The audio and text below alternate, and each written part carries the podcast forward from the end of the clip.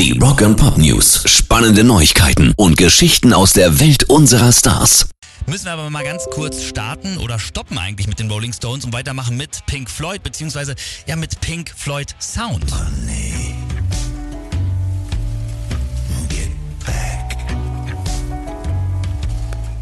Aber nicht der Originalsound, wie ihr hört. Das Dark Side of the Moon Album, das kennen wir ja alle, ist ja auch die erfolgreichste Scheibe von Pink Floyd. Im Oktober soll jetzt aber das Ganze nochmal in einer ganz neuen Version rauskommen und genau so, wie ihr es eben gerade gehört habt, wird es sich dann anhören. Gründungsmitglied Roger Waters, der hat die ganze Scheibe nämlich nochmal neu interpretiert und eben auch schon Money als Neuinterpretation einmal veröffentlicht. Hört sich komplett anders an, ne? Wir sind mal gespannt auf den restlichen Teil des Albums. Rock and Pop News.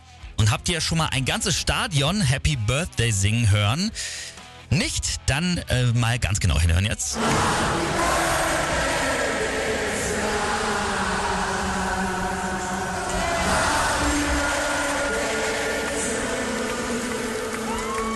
Das waren Axel Rose und ungefähr 50.000 Fans, die Slash ein Ständchen gesungen haben. Die Rocklegende ist ja am Sonntag 58 Jahre geworden und das witzige Slash, dem ist das genauso unangenehm wie mir oder auch euch, wenn andere Leute für euch Happy Birthday singen. Das sieht man ganz genau in den Videos im Netz. Müsst ihr mal gucken.